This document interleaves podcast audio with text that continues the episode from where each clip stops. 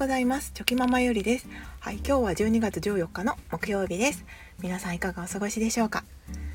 はい。もう12月も半ばになってきておりまして本当にあっという間にはいもう今年が終わってしまいそうだなと思いながら今日も 気づきのお話をしたいと思います。はい。ちょっと今日はあのまとめなんかまとめまとまりの悪い感じ、まあ、いつもそうなんですけど 特にまとまりの悪い感じになりそうな気もしながらですねちょっと自分が思ったことを言語化していこうと思います。はい、それはまあそのある事柄に対してその表現の仕方があ違うっていうのはまあ人それぞれいろんな人がいますので表現の仕方が違うっていうのは当たり前のことなんですけれどもやっぱりその表現をする時にこう強い言葉で表現するとやっぱりそっちの方がなんかこう本当のような気がする本当のような気がするというか言ってることは同じなんだけどうん同じなんだけど、うん、きつい言葉の方が重みがあるような気がしてくるよなと思うことがありまして、まあ、以前にもそういったことはお話ししてるんですけれども今回もちょっと改めてそんな気づきがありましたのではいちょっとちょっとお話ししようと思います。ゆるゆるく、はい、ゆるっとお付き合いいただけると嬉しいです。はい、あのー、まあ、先ほども言ったようにですね、同じ事柄があった時に、それに対しての、まあ、説明ですね。説明とか解釈とか、そういったものは本当にその人それぞれ価値観がありますので、うん、どういう表現をしたり、どういう解釈で説明したりとかするっていうのは、本当に様々だなと思います。はい。まあ、どういった角度から見ているかとか。うん。そうですね。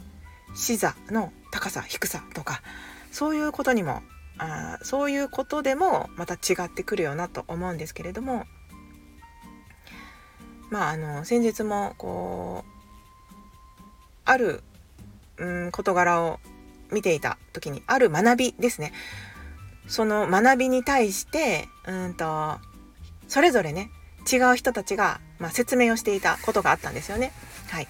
一つはまああの、言葉で言葉でというかあのお話をされていてそれを見た時にああなるほどなその学びに関してはそういうふうに考えればいいんだなっていうふうに思うことがあってですね。でもう一つはあの同じことを言ってるんですけど本ですね。本からの説明ですね。が説明を見ていてあなるほどなと。この前の言っていた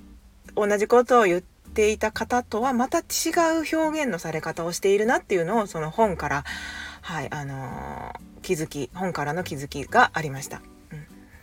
でえっとまあつまりその学び本質的なことは言ってることは同じなんですけどそれでも表現の仕方でですねぱり全然違う印象を受けるんですよね。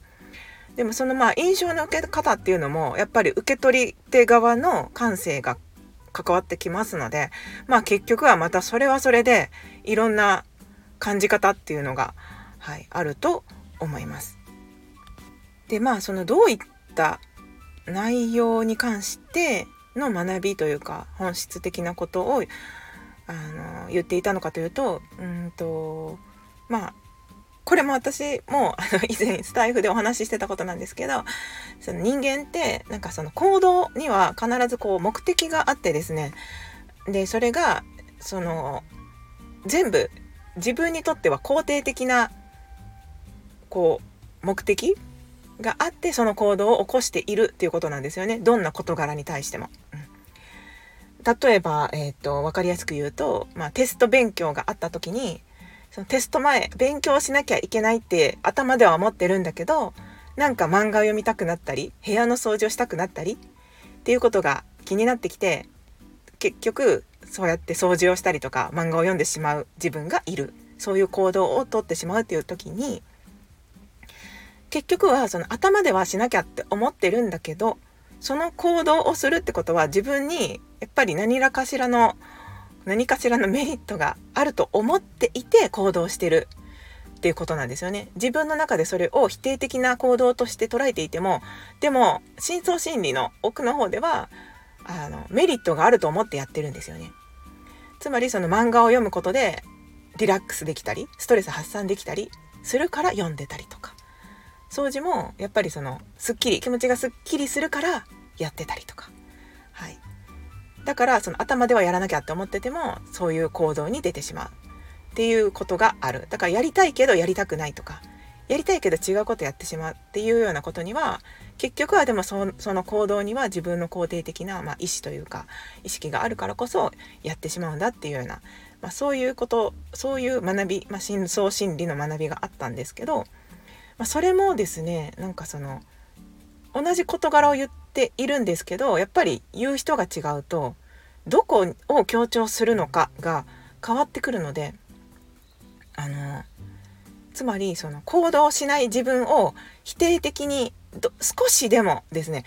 否定的に捉えているもしくは否定的ではなくても行動することに重きを置いている人からするとやっぱり行動しないことっていうのはできれば嫌嫌ですよね。行動したいから。だからそこを大切にしている人にすればやっぱりその行動しないことを、まあね、ちょっとねネガティブな意味合いで強調してそういったことを説明されると思いますしあつまりその行動しないってことは自分がその行動しないことを決めてるんだよみたいな。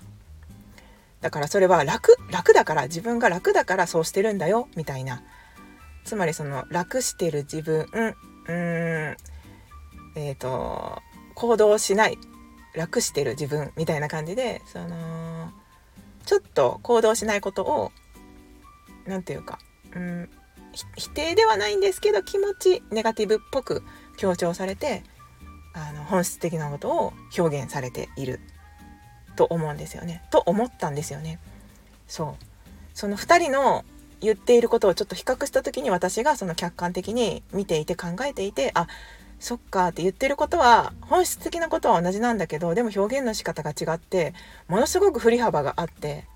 でもそれはやっぱりどこを強調するかによって変わってくるんだなっていう気づきがあったので今こうやって話をしてるんですけど、うん、でもう一方の方ではその行動しないことをそこまで何て言うか、うん、悪いこととせずにそういう自分の深層心理が隠れてるんですよっていう、まあ、自己理解の方にこう重きを置いて説明されているのでこう受け手側としてはなんかそこまで何て言うか強いうーんまあつまりこう行動しないことはダメなんだよみたいな印象は受けなかったんですよねそれその方の説明を見ていて。はい、なのででも本質的には同じようなことを言ってるんですよね。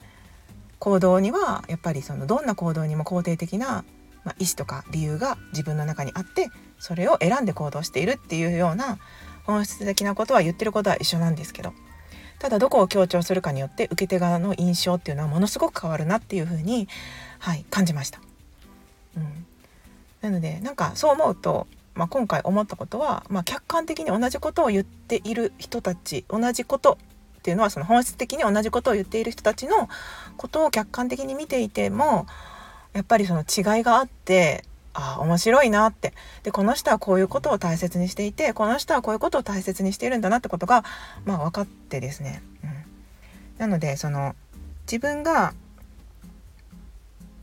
その時にまた自分はどういったところにアンテナが立ってとかどういったところに共感できてって思うのかでまたそれも自分のことですね。自己理解が深まることにつながってきますのでそういう見方をするのも面白いなというふうに、はい、思ったというそんなあの気づきがありました。うん、なんか言ってること分かりますかね。すいません。今日ちょっとかなり散らかるなと思いながらお話ししてるんですけれども。はい。なのであの何が正解とか不正解とかそういうことを言いたいのじゃなくてやっぱりいろんな人のこう表現の仕方があってですね。ただそのあすいませんあと一つはやっぱりその表現の仕方がなんか強い言葉とか何、て言うかそうですね強い言葉で表現されているとこう同じことを言ってるんですけど強い言葉の方がちょっとやっぱ印象に残るのでそっちの方がその重みを感じてしまいがちだなって思ったんですよね。なのでやっぱりそこはフラットに常にフラットに考えるようにしてあのそっちのその強い重さ強さきつさっていうのに引っ張られないように自分自身はやっぱりフラットにあの見ていけるような視点っていうのは持っておきたいなというふうに感じたというそんなおは気づきのお話でした。すいませんちょっと最後まであの話してたら長くなっちゃいました。はい、ということで今日もはいぼちぼちやっていきましょう。ではまた明日。